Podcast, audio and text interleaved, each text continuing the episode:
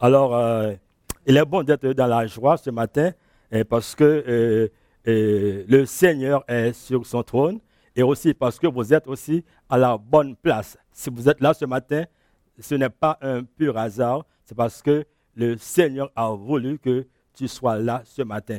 Alors, euh, je, demande alors toute votre attention euh, ce matin et que la parole du Seigneur puisse faire œuvre en vous et que la parole du Seigneur puisse se manifester Alors, euh, le message, le titre du message que je vais présenter ce matin, c'est le, les, les sept vérités sur l'œuvre achevée de la croix.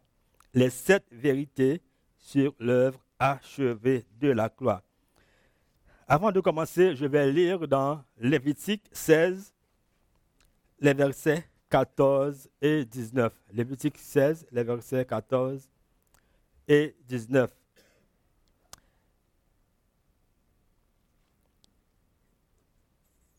Ça nous dit, il, le verset 14, il fera avec son droit sept fois l'aspersion du sang devant le propitiatoire. Il fera avec son droit cette fois l'aspersion du sang sur l'autel. Il le purifiera et le reconsacrera à cause des impuretés des Israélites. Alors là, ça commence par il, mais euh, je veux comme vous rappeler, alors c'est quand Dieu a annoncé à Moïse peut-être la façon, la procédure, que comment ça doit se passer quand on va lui présenter des sacrifices.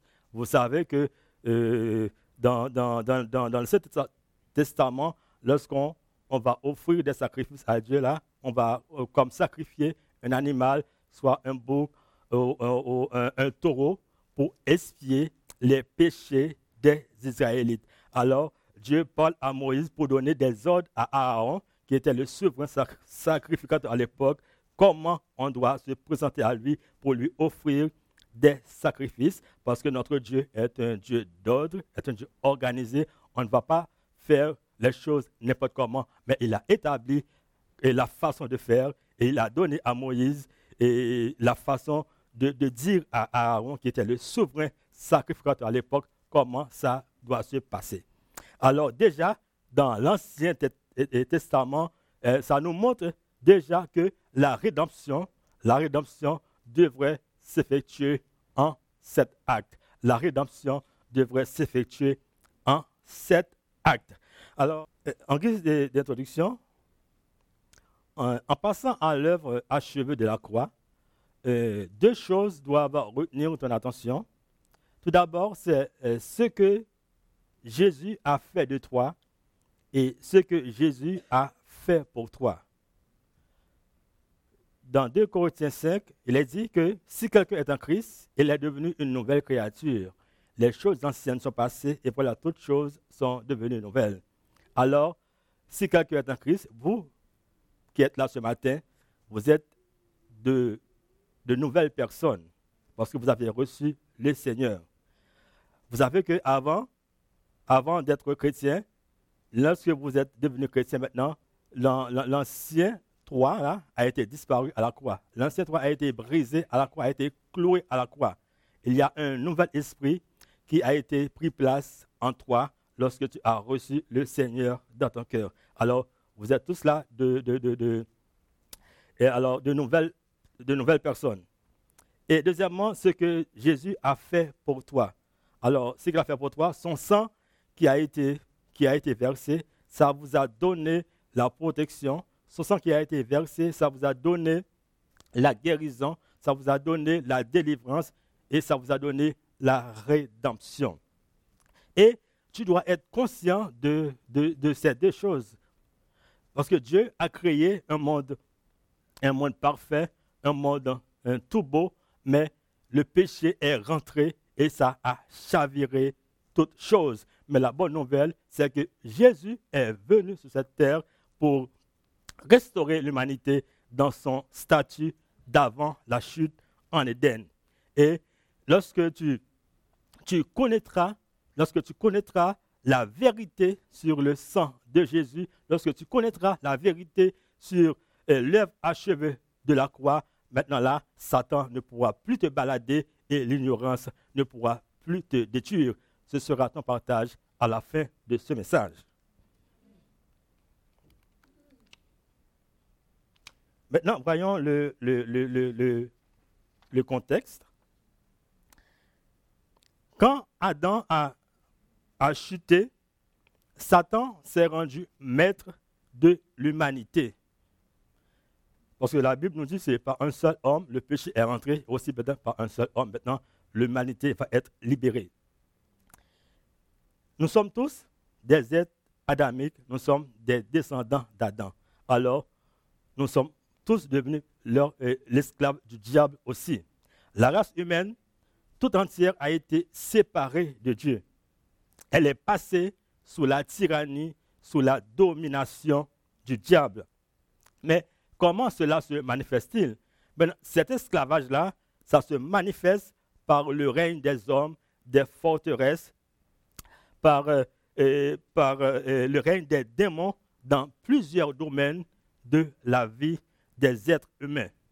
C'est pourquoi la Bible nous dit qu'on n'a pas à lutter contre la chair et le sang, mais contre les dominations, les, autorités, les principautés. Et heureusement, Dieu nous a donné un ensemble d'armures pour lutter contre tout assaut de l'ennemi. Et parmi ces armures-là, on trouve le bouclier de la foi. Amen. Et de, de, de, la même manière que dans le temps, on a besoin euh, de sacrifier un animal, on a besoin de sacrifier, de sacrifier un bouc pour expier le péché des Israélites. Maintenant, euh, de la même manière, le plan de rédemption de l'humanité doit passer obligatoirement par une effusion de sang. Amen.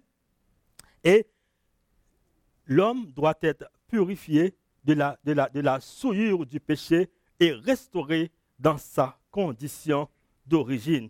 C'est pourquoi on lit dans Hébreu 9, le verset 22, et, et presque tout, d'après la loi, est purifié avec du sang. Et sans effusion de sang, il n'y a pas de pardon. Amen.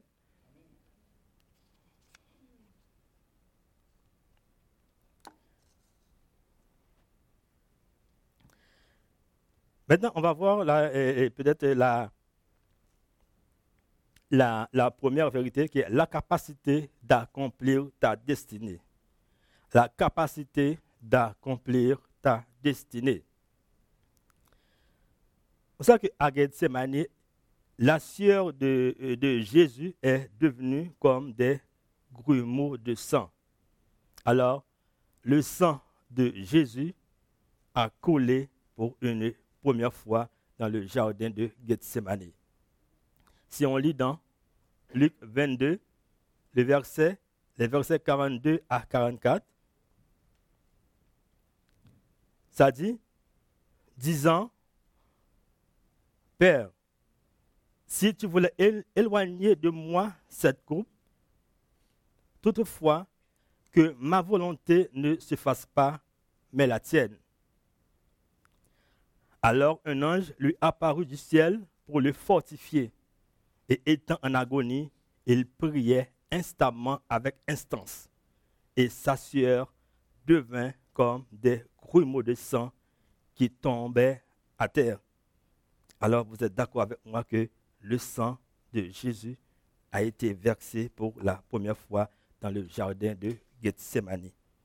Et chaque fois que le sang de Jésus a versé, c'est un domaine qui était sous l'emprise du diable, qu'il a pris ça et nous le redonné.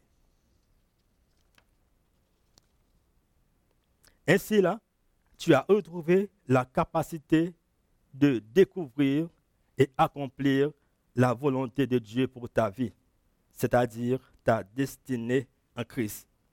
C'est pourquoi on lit dans Éphésiens, Éphésiens 2, le verset 10, car nous sommes son ouvrage, ayant été créé en Jésus-Christ pour de bonnes œuvres que Dieu a préparées d'avance afin que nous les pratiquions.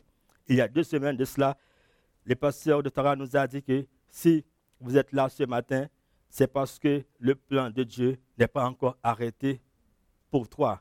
Alors tu dois constamment rechercher la volonté de Dieu, le plan de Dieu pour toi et, et travailler aussi afin que ce plan-là puisse être accompli.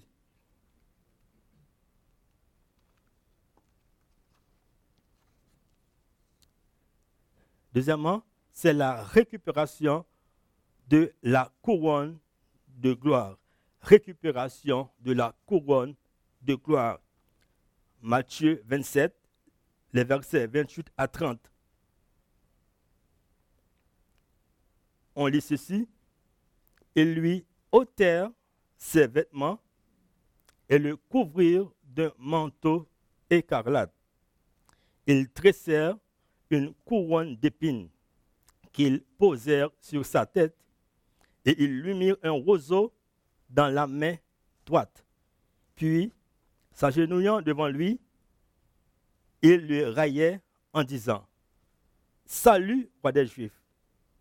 Il cracha contre lui, prenait le roseau et frappait sur sa tête. Alors encore là, vous êtes d'accord avec moi que Jésus a versé son sang au niveau de la tête pour une deuxième fois. Lorsqu'Adam a chuté, Satan lui a volé sa couronne de gloire et d'honneur et l'a remplacée par une couronne d'épines. Pourquoi on parle de couronne de gloire et d'honneur? Si on, revient dans, dans le psaume 8, je crois, qui dit que lorsque je, je, contemple les cieux ouvrages de tes mains, la lune et les étoiles que tu as créées, qu'est-ce que l'homme pour que tu te souviennes de lui et le Fils de l'homme pour que tu prennes garde à lui? Tu l'as fait de peu inférieur à Dieu. Tu l'as couronné de gloire et de magnificence. Amen. Alors, ce que Jésus a enduré à la croix reflète ce qui s'est passé dans le monde invisible à la chute d'Adam.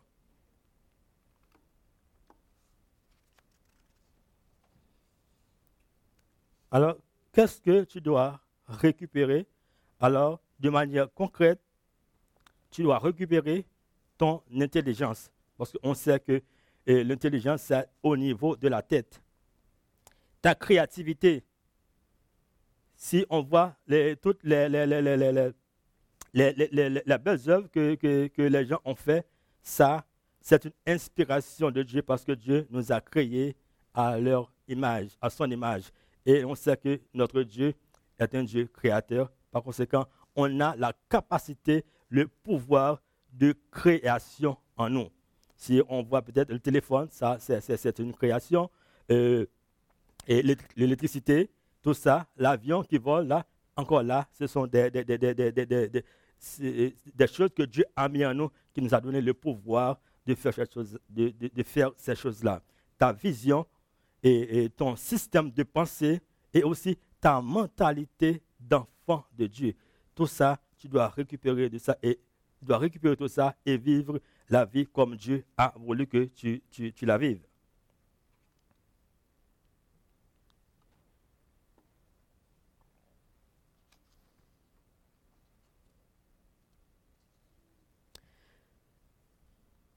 Numéro 3, c'est la délivrance de la honte. La délivrance de la honte. Ésaïe 50, le verset 6, on peut lire J'ai livré mon dos à ceux qui me frappaient, et mes joues à ceux qui m'arrachaient la barbe. Je n'ai pas dérobé mon visage aux ignominies et aux crachats. Encore là, le, mot ignominie, cela veut dire que c'est un, c'est le déshonneur, c'est la honte euh, euh, le, plus extrême, c'est la honte la plus extrême ou le déshonneur le plus extrême euh, causé par un outrage d'ordre public. Alors, dans, dans, ce verset-là, on va se concentrer uniquement sur la deuxième partie qui est Et joues à ceux qui m'arrachaient la barbe. La barbe de Jésus a été arrachée. Et dans Ésaïe 50, Ésaïe, déjà, il voyait la scène de la croix. Et Isaïe, c'est un prophète, il fallait que, que cette prophétie-là s'accomplirait.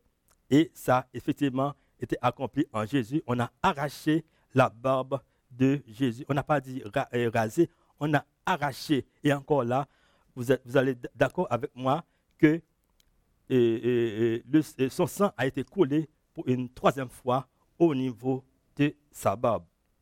Et, et pourquoi on parlait de la honte à cette époque-là? C'est parce que dans la culture euh, du Moyen-Orient, dans les temps bibliques, la barbe était un, un, symbole de, de, gloire, un symbole d'honneur, un symbole de dignité. Plus la barbe était longue, plus la personne était respectée. Et le fait d'arracher de, la barbe à un homme, cela signifie que c'est de, la, de la pure maltraitance. Et cela avait pour objectif de, diminuer la personne. Cela avait pour objectif de, montrer du mépris pour cette personne-là.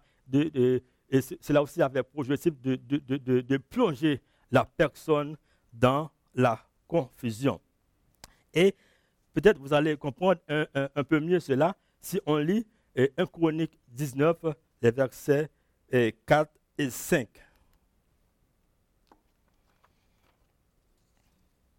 1 Chronique 19, les versets 4 et 5. Alors, homme saisit les serviteurs de David, les fit raser et fit couper leurs habits par le milieu jusqu'au haut des cuisses. Puis il les congédia. David, que l'on vint informer de ce qui était arrivé à ces hommes, envoya des gens à leur rencontre car ils étaient dans une grande confusion.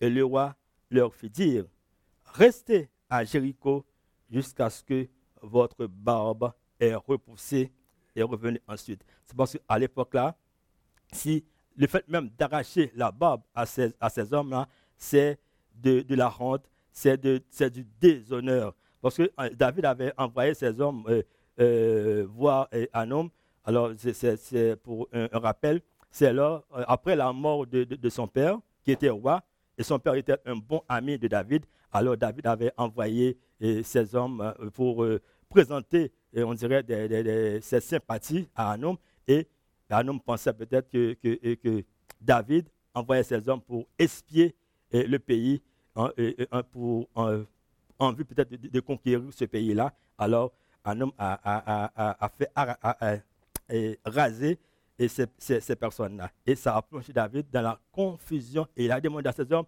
de rester là avant que leur barbe ait, repoussé. C'est parce que la barbe représente la dignité, l'honneur et la gloire. Alors, euh, euh, peut-être, qu'est-ce que cela signifie, la barbe arrachée peut-être de nos jours, au XXIe siècle? Alors, les barbes arrachées, ça peut être les maltraitances, ça pourrait être euh, les, mauvais traitements, ça pourrait être des, abus verbaux, ça pourrait être aussi des, abus physiques ou des abus sexuels. Tout ça, ce sont euh, de, la barbe arrachée. Et ce matin, je ne sais pas euh, quelle barbe qui est arrachée en toi, mais j'aimerais te dire que quelle que soit la barbe qui est arrachée, mais sache que Jésus t'a délivré de ces choses-là par son sang qui a été versé à la croix. Amen.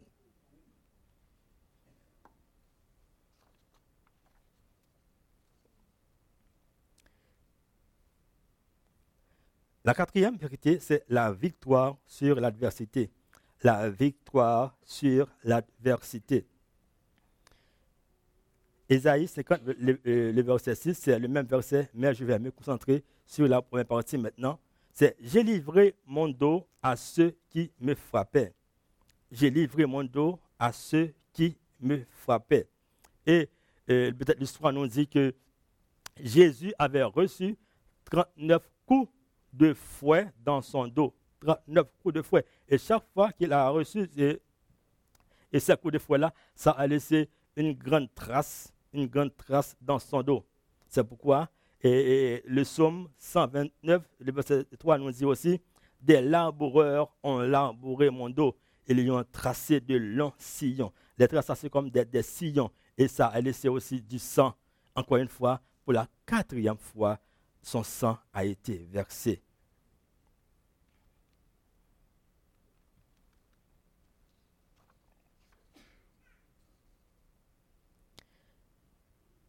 Que signifie tourner le dos? Encore là, on va aller dans le psaume 18, les versets 38 à 41, qui dit, Je poursuis mes ennemis, je les atteins, et je ne reviens pas avant de les avoir anéantis. Je les brise, ils ne peuvent se relever.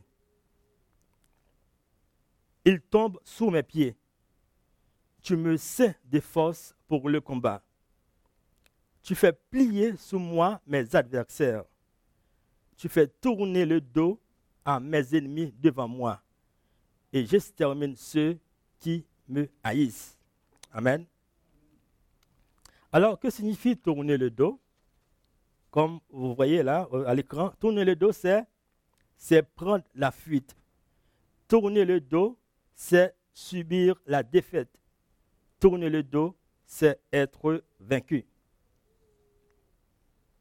Alors, Jésus a pris sur lui toutes nos défaites, nos défaites passées, nos défaites présentes et, et, nos défaites futures.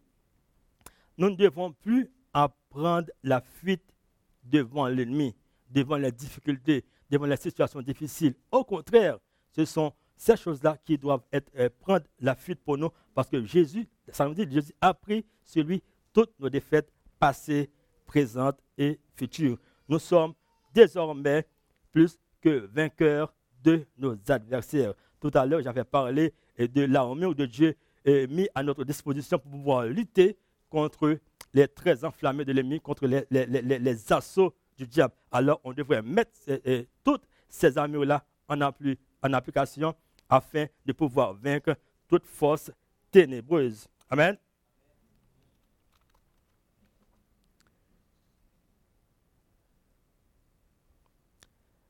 Maintenant, on s'est rendu à la quatrième vérité qui est la capacité de produire.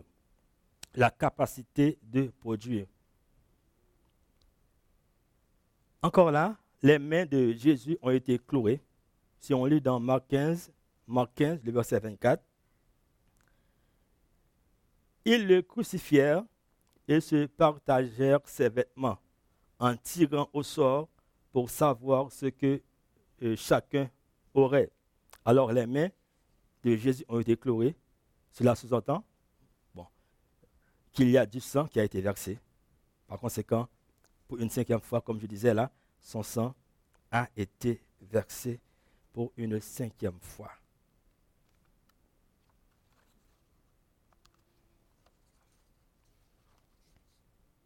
Maintenant, que signifie, que, symbolise les mains? Tout d'abord, les mains symbolisent le travail. Les mains symbolisent le travail. Deutéronome 28, le verset 12, on peut lire. Deutéronome 28, le verset 12.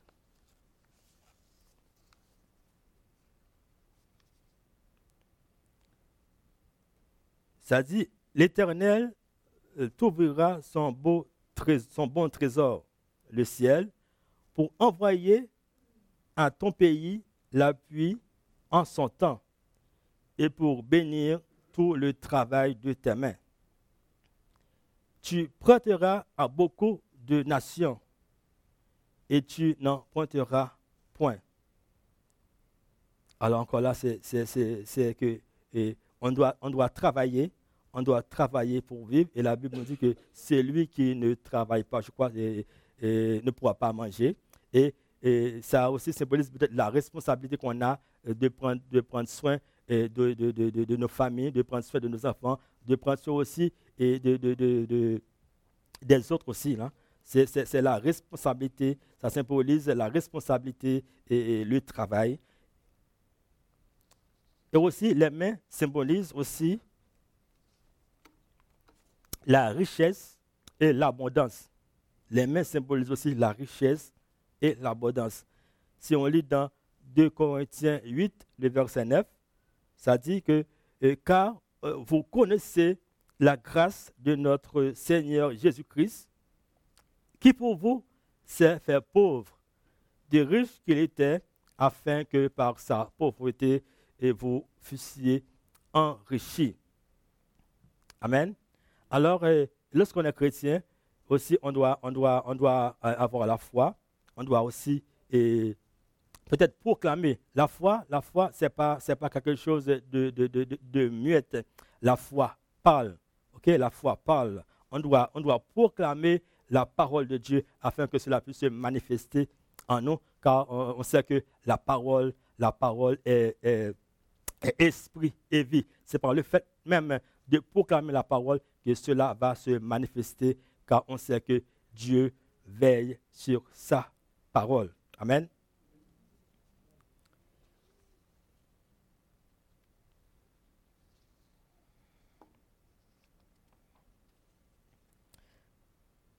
Maintenant aussi, on a la capacité de dominer. Les pieds de Jésus étaient chlorés également.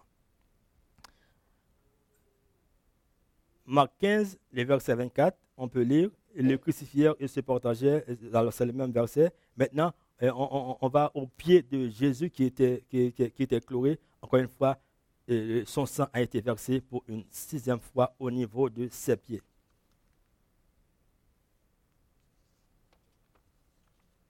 Maintenant, que, symbolisent les pieds Les pieds symbolisent la stabilité. Les pieds symbolisent euh, l'appui. Les, les, pieds symbolisent la, solidité, la fermeté. On peut lire dans Josué 1, le verset 3.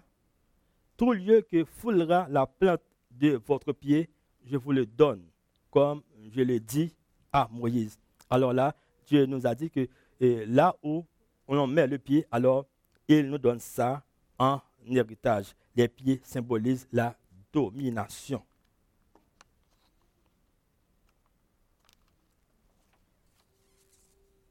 Les pieds symbolisent également la continuité de la domination. La continuité de la domination. Le psaume 8, le verset 7, dit, Tu lui as donné la domination sur les œuvres de tes mains tu as tout mis sous ses pieds. Luc 10, le verset 19. Voici, je vous ai donné le pouvoir de marcher sur les serpents et les scorpions, et sur toute la puissance de l'ennemi, et rien ne pourra vous nuire. Amen. Dieu nous a donné le pouvoir, le pouvoir de dominer, le pouvoir de marcher sur, sur les forces ténébreuses, et, comme je disais tantôt là, on n'a pas à lutter contre la chair et le sang, mais contre les dominations. On a tout un ensemble d'armées qui est la justice, la vérité, le bouclier de la foi. Alors on doit mettre tout ça en œuvre afin de faire obstacle aux œuvres du diable dans notre vie. On a, reçu la domination de, de, de, sous toutes les forces ténébreuses.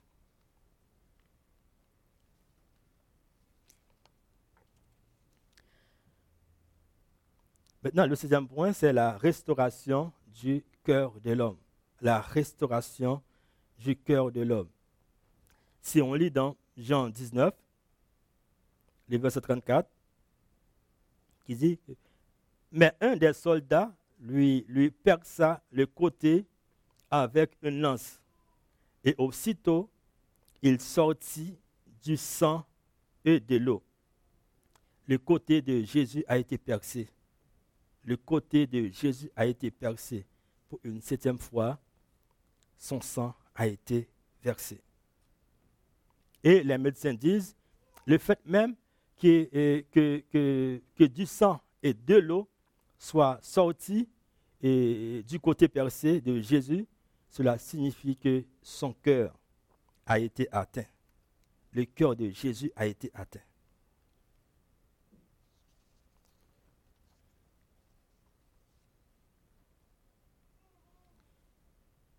Galates 5, le verset 22.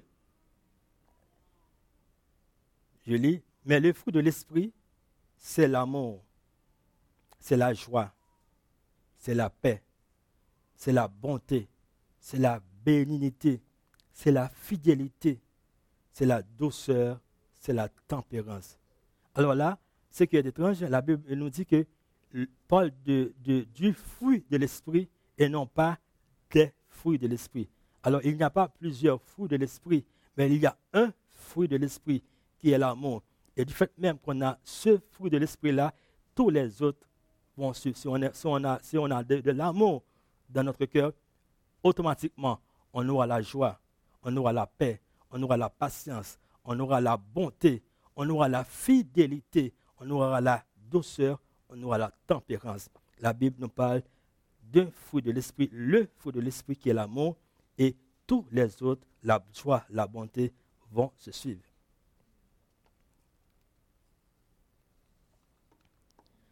On sait que le cœur de Dieu, c'est agapé. C'est le cœur d'amour.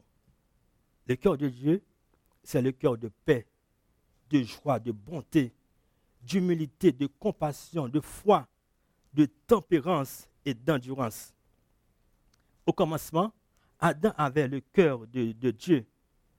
Et à la chute, le cœur de Dieu lui a été enlevé pour être, remplacé par un cœur rempli de tristesse, un cœur rempli de, douleur, un cœur rempli de doute, un cœur rempli de peur, de découragement et d'intempérance.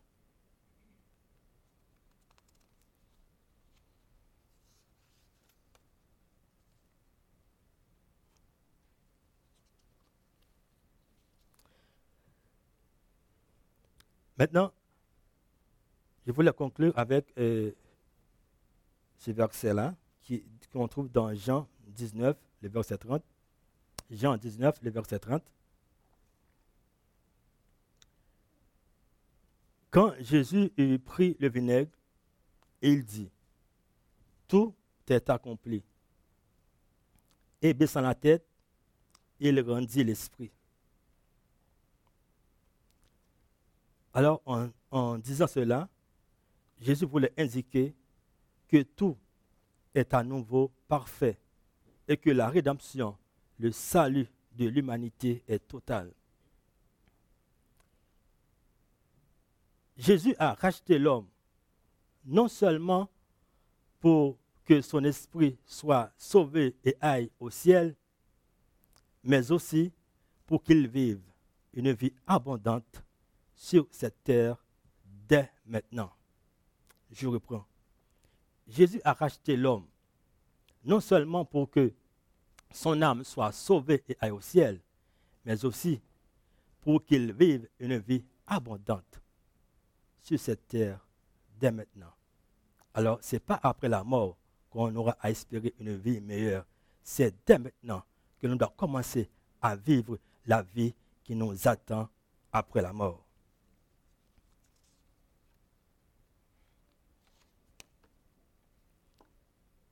Et pour finir, je voulais vous dire ce matin, vous qui m'écoutez ici dans la salle, et aussi vous qui m'écoutez à la maison, tout est accompli pour que tu sois capable d'accomplir ta destinée. Tout est accompli pour que tu récupères ta couronne de gloire. Tout est accompli pour que tu puisses être délivré de la honte sous toutes ses formes. Tout est accompli pour que tu marches de victoire en victoire. Tout est accompli pour que tu aies la capacité de produire. Tout est accompli pour que tu sois capable de dominer.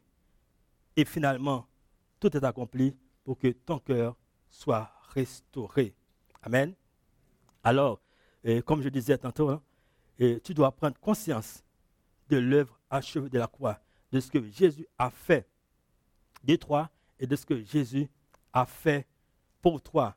Et lorsque tu, tu vas prendre conscience de ça ta vie de prière, ta façon de prier va être changée. Tu ne dois pas prier pour demander ces choses à Dieu, parce que ça, déjà, ça, a déjà, euh, ça, vous, a, ça vous a été déjà donné par Jésus à cause de son sang qui a été versé. Et, comme je disais là, lorsque tu prends conscience de tout ça Satan ne pourra plus te balader et l'ignorance ne pourra plus te détruire. Et tu vas accomplir des merveilles dans ta vie. Tu vas marcher de victoire en victoire. Que le Seigneur vous bénisse.